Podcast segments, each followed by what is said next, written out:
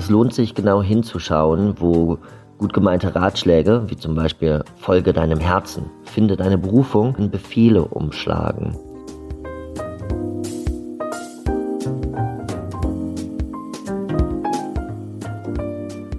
Hallo und herzlich willkommen im Sinneswandel Podcast. Mein Name ist Marilena Behrens und ich freue mich, euch in der ersten Episode nach der Sommerpause mal wieder hier zu begrüßen.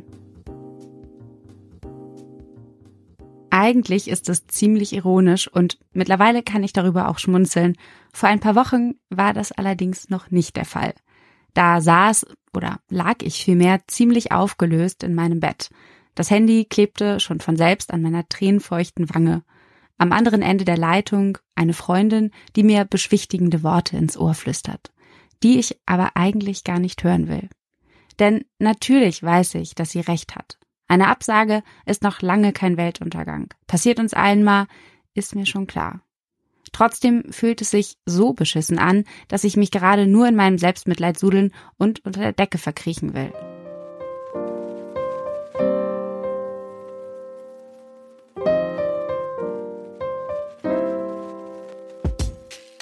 Falls ihr euch fragt, wer oder was mich da so aus der Fassung gebracht hat, nein, es war kein Date, das mich geghostet hat, keine Liebeskummertränen, die vergossen wurden. Grund für die Krise war ganz einfach mein Job. Ich hatte einen Artikel veröffentlichen wollen, der allerdings auch nach der dritten Korrekturschleife nicht den Anforderungen entsprach und somit in der Tonne landete. Bis heute. Denn zweimal dürft ihr raten, worum es in dem Text ging um Selbstverwirklichung im Job und darum, dass es gar nicht mal so erstrebenswert ist, wenn man eins mit seinem Beruf wird. Warum? Das durfte ich in diesem Moment am eigenen Leib erfahren. Eine einzige verdammte Absage und ich stellte nicht nur mein Können, sondern gleich mein ganzes Leben in Frage. Hatte ich mich geirrt? Konnte ich gar nicht schreiben? Wie zur Hölle war ich überhaupt auf die Idee gekommen, Journalistin werden zu wollen? Vielleicht sollte ich etwas ganz anderes machen, was Handfestes, aber wer wäre ich dann noch?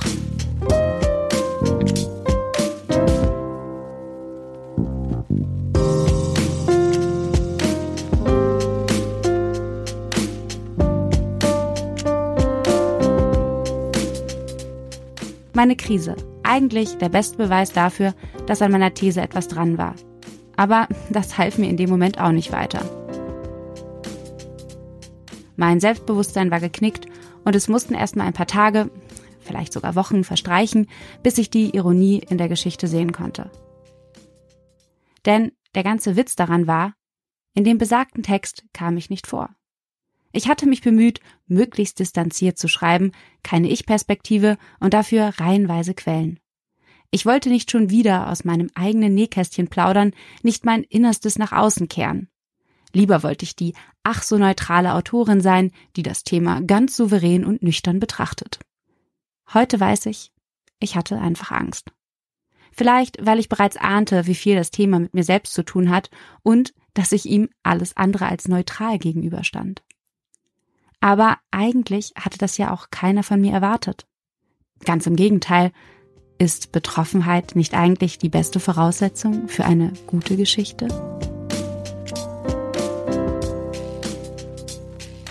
Da mir diese ganze Geschichte zumindest nicht aus dem Kopf gegangen ist und ich nach wie vor das Gefühl habe, dass an der Sache etwas dran ist, möchte ich sie mit euch teilen. Aber dieses Mal ohne Distanz. Denn das weiß ich heute, gelingt mir eher so mittelmäßig. Das hatte ich nun davon, damals bewusst nach einem Beruf gesucht zu haben, der etwas mit mir zu tun hat, indem ich mich, wie es so schön heißt, selbst verwirklichen konnte.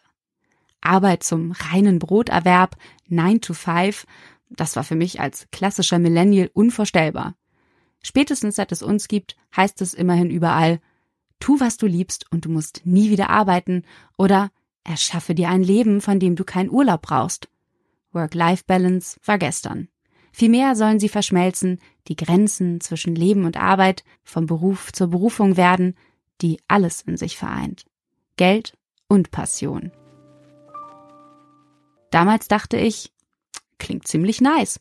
Unter keinen Umständen wollte ich einer dieser Menschen sein, der sich tagtäglich ins Büro schleppt, obwohl er innerlich bereits gekündigt hatte. Und wenn wir mal ehrlich sind, möchte doch eigentlich niemand einen Großteil seiner Zeit mit Dingen oder Tätigkeiten verbringen, die sich nach Qual anfühlen, selbst wenn man dafür bezahlt wird.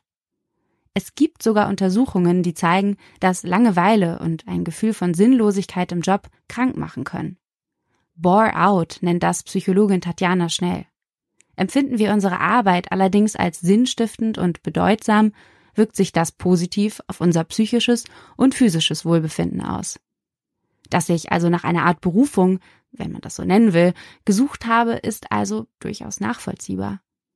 Eigentlich ist es sogar ein menschliches Bedürfnis, wie mir Philosoph Christian Uhle erzählt.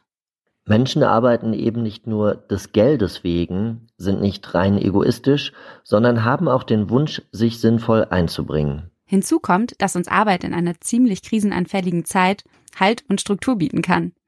Während die Welt da draußen unterzugehen scheint, und es vermutlich sogar tut, sitze ich hier und schreibe meine Texte. Eine Mischung aus Eskapismus und einem kleinen Fünkchen Hoffnung, doch etwas bewirken zu können. Das heißt aber natürlich längst nicht, dass wir alle gleichermaßen diesen Wunsch teilen. Und schon gar nicht, dass jeder einen tieferen Sinn in seiner Arbeit sucht. Und das ist vollkommen legitim. Wohlmöglich lebt es sich sogar gesünder.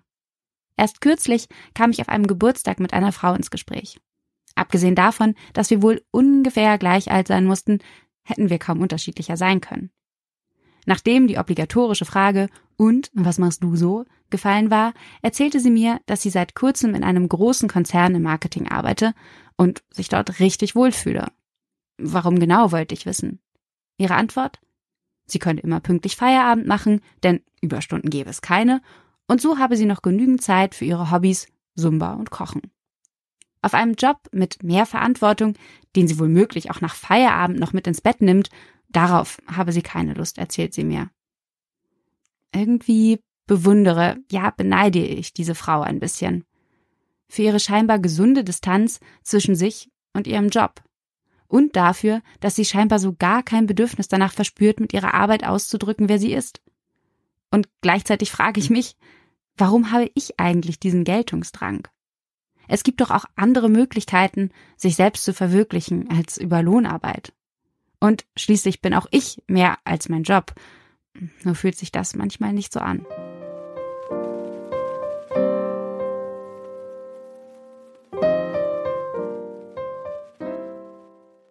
Workism beschreibt etwas, das mir schon länger Sorgen macht. Es ist der Glaube, dass Arbeit nicht mehr eine Notwendigkeit darstellt, sondern den Kern der eigenen Identität. Ein zentrales Ziel im Leben soll sein, einen Job zu finden, der weniger Lohnarbeit ist als vielmehr Selbstverwirklichung. Darum habe ich heute keine Schreib-, sondern Lebenskrisen, wenn ich im Job versage. Das schreibt Nina Kunz in ihrem Buch Ich denk, ich denk zu viel und ich fühle es sehr. Vielleicht liegt es auch an meiner Bubble, in der fast jeder seiner Leidenschaft nachzugehen scheint oder sich zumindest ein kleines Side-Business aufgebaut hat, in dem er sich kreativ austoben kann, dass auch ich mich an diesem Ideal abarbeite. Nicht, dass ihr mich falsch versteht, die meiste Zeit liebe ich tatsächlich meinen Job und bin überaus dankbar, mich mit dem Schreiben und Sprechen tatsächlich über Wasser halten zu können. Nichtsdestotrotz wünsche ich mir manchmal nichts sehnlicher, als den Laptop zum Feierabend einfach schließen zu können und damit auch alle offenen Tabs in meinem Kopf, die mit meinem Job verbunden sind. Hm, klappt leider selten. Ebenso wie mein Vorsatz, weniger zu hasseln, wie das ja so gerne genannt wird. Es ist Fluch und Segen zugleich, wenn sich Arbeit nicht nach Arbeit anfühlt. Segen, weil klar, was ich tue, macht mir meistens Spaß und fühlt sich sinnvoll an, was bedeutet, dass ich mich selten dazu aufraffen muss. Genau diese intrinsische Motivation macht es aber auch zum Fluch, weil sie immer wieder dazu führt, dass ich nicht nur Hobbys, Freunde oder Familie oft hinten anstelle, sondern auch mich selbst ausbeute. Denn Fakt ist, wenn wir unsere Arbeit als sinnvoll erleben, sind wir nicht nur motivierter, sondern häufig auch gewillter, Kompromisse einzugehen. Von unbezahlten Überstunden über prekäre Arbeitsbedingungen bis hin zum Burnout. You name it.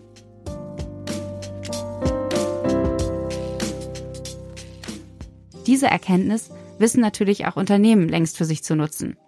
Und so ist es wenig überraschend, dass in Stellenausschreibungen immer häufiger von Jobs mit Sinn zu lesen ist.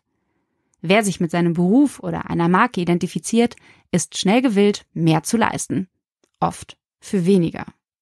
Die Historikerin Sabine Donauer bezeichnet das als eine Form der immateriellen Entlohnung. Nicht mehr das Gehalt steht im Vordergrund, sondern Anerkennung und Selbstwirksamkeit. Solange wir den Eindruck haben, uns verwirklichen zu können, erleben wir Arbeit seltener als Last, sondern überwiegend als Lust. Das ist zwar grundsätzlich schön, macht es auf der anderen Seite auch deutlich schwieriger, sich selbst Grenzen zu setzen. Stichwort Mental Health. Man könnte sagen, es ist fast eine Sucht. Je mehr ich arbeite, desto mehr fühle ich mich in meinem Selbst und Sein bestätigt. Aber, wie ich durch den gescheiterten Artikel wieder einmal lernen durfte, ist das ein ganz schön fragiles Gerüst, wenn es mal ins Wanken gerät. Trotzdem stelle ich mir die Frage, wie kann es gelingen, sich von dem gesellschaftlichen Druck nach beruflicher Selbstverwirklichung zu emanzipieren? Es ist ja nicht so, als entstehe dieser Wunsch nur aus mir selbst heraus. Er wird auch oder vor allem durch gesellschaftliche Narrative befeuert. Philosoph Christian Uhle rät dazu, genau hinzuschauen, wo gut gemeinte Ratschläge wie Folge deinem Herzen und finde deine Berufung in Befehle umschlagen. Das ist also eine ganz feine Linie und gar nicht immer leicht zu erkennen. Denn im Endeffekt sind solche Aufforderungen, sich selbst zu verwirklichen, ja positiv, ja. Das sind ja auch emanzipatorische und sinnvolle Ansätze. Aber wenn diese Ansätze halt eben, wenn die beginnen zu kippen und zu einer Erwartung zu werden, dann setzen sie uns unter Druck. Und dann können sie auch solche unter Druck setzen, die im Endeffekt gar keinen inneren Drang so sehr haben, sich im Job zu verwirklichen, die vielleicht eigentlich vorher ganz zufrieden sind, aber denen irgendwie mitgeteilt wird gesellschaftlich, nee, das, das kann nicht reichen, das hat dir nicht zu reichen. Du musst dich ganz darin entfalten können. Und insofern ist es also wichtig, an dieser Stelle wachsam zu sein, wachsam zu sein, auch um sich besser abgrenzen zu können gegenüber solchen Erwartungshaltungen. Schließlich sehnt sich längst nicht jeder nach einem tieferen Sinn in seiner Arbeit oder hat vielleicht gar nicht erst die Möglichkeiten dazu, sich auf die Suche danach zu begeben. Wer nie authentische Bedürfnisse entwickelt, sondern sich immer nur nach den ökonomischen Zwängen richten muss, der entscheidet nicht selbst über seine Identität. Das schreibt Autorin Anna Meyer in ihrem Buch Die Elenden. Warum wird es dennoch so dargestellt, als liege es in der alleinigen Verantwortung jedes Einzelnen, seine Berufung zu finden und ihr nachzugehen? Ganz einfach. Dann muss das System nicht in Frage gestellt und schon gar nicht verändert werden, wenn jeder mit sich selbst beschäftigt ist. Eine Privatisierung von Sinnansprüchen ignoriert ganz einfach die gesellschaftlichen Rahmenbedingungen, die Menschen daran hindern, einer sinnstiftenden Arbeit nachgehen zu können. Es ist doch auch viel leichter, Menschen die Schuld dafür zu geben, sich nicht genügend anzustrengen, als anzuerkennen, dass es vor allem mangelnde Ressourcen wie Zeit, Geld oder Gesundheit sind, die sie davon abhalten, sich zu verwirklichen. Hm, Wohlmöglich liegt es aber auch gar nicht im Interesse aller, genau das zu ermöglichen.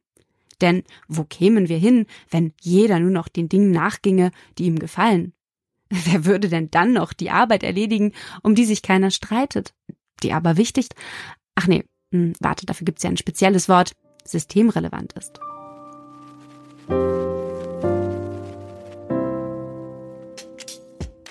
Wie ihr merkt, geht es längst nicht mehr nur um meine eigene Geschichte. Das viel propagierte Ideal von dem Suchen und Finden einer Berufung, einem Job mit Sinn, von dem man angeblich keinen Urlaub mehr braucht, hat viele Facetten. Dass ich die Möglichkeit habe, ihn auszuleben, ist faktisch ein Privileg. Dennoch wollte ich aufzeigen, dass eben dieses Privileg keinesfalls nur Gutes mit sich bringt. Denn reduziere ich meine eigene Identität darauf, was ich im Beruf leiste, schade ich damit im Zweifel nicht nur mir selbst, ich trage auch dazu bei, dass eine Geschichte forterzählt wird, in der nur existiert, wer arbeitet. Im Sinne von Erwerbsarbeit versteht sich. Dabei sind wir, bin ich, so viel mehr als mein Job.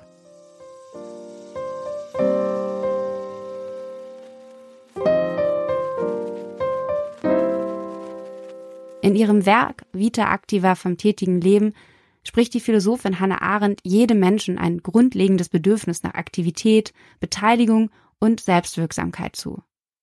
Dieser Wunsch nach Tätigkeit wird heute aber mehr denn je durch einen Filter der Erwerbsarbeit gepresst. Wenn wir von Arbeit sprechen, meinen wir meistens nur jene, die bezahlt wird. Dabei finden wir Menschen Sinn auf vielen Ebenen unseres Lebens. In der Kunst, der Natur, der Gemeinschaft, der Freundschaft, der Familie, dem Protest und überall sonst, wo wir in Beziehungen zu uns selbst und der Welt treten. Care-Arbeit, ehrenamtliche, aktivistische oder künstlerische, kreative Arbeit fallen, wenn es um Selbstverwirklichung geht, meist aus dem Raster. Aber sind es nicht auch oder gerade diese Tätigkeiten, die Sinn stiften, die unerlässlich sind? Meinen Beruf oder meine Berufung, wie auch immer man es nennen mag, habe ich nach dieser Geschichte zwar nicht an den Nagel gehängt, wie ihr hören könnt, und habe es vermutlich auch nicht vor. Aber eines habe ich mir bereits vorgenommen. Auf der nächsten Party werde ich die obligatorische Frage und was machst du so nicht mit meinem Beruf allein beantworten. Vielleicht werde ich stattdessen erzählen, dass ich immer mal wieder in einer Bar, in einer Karaoke-Bar, um ehrlich zu sein, jobbe, hinter der Theke stehe oder dass ich gerne Theater spiele oder dass ich das analoge Fotografieren für mich wiederentdeckt habe. Vielleicht erwähne ich auch, dass ich ab und zu schreibe, aber das ist eben nur ein Teil von mir. Oder zumindest arbeite ich daran.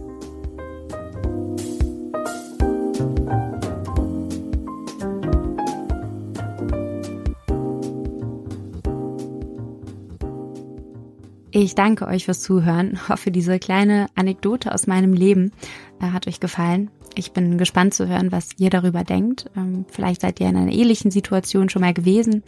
Dann schreibt mir super gern eine E-Mail an redaktion.sinneswandel.art. Teilt die Episode gerne mit Freunden und Bekannten und wenn ihr mögt, dann freue ich mich besonders, wenn ihr meine Arbeit unterstützt, damit ich sie weiter überhaupt fortsetzen kann, weil da steckt doch ein bisschen Arbeit dahinter und ähm, damit ich auch auf Werbung möglichst verzichten kann. Genau, das könnt ihr ganz einfach, indem ihr mich zum Beispiel via Steady, das ist eine Plattform, unterstützt oder indem ihr einen Betrag eurer Wahl an paypal.me slash Sinneswandelpodcast sendet. Ähm, das geht auch schon ab einem Euro, also jeder Euro zählt da. Und ihr findet alle Infos dazu, aber auch zur Episode in den Shownotes. Da habe ich wie immer alles verlinkt. Also, jetzt geht's äh, ja auch schon bald weiter. Die Sommerpause ist beendet. Aber erstmal sage ich für dieses Mal vielen Dank fürs Zuhören und bis bald im Sinneswandel-Podcast.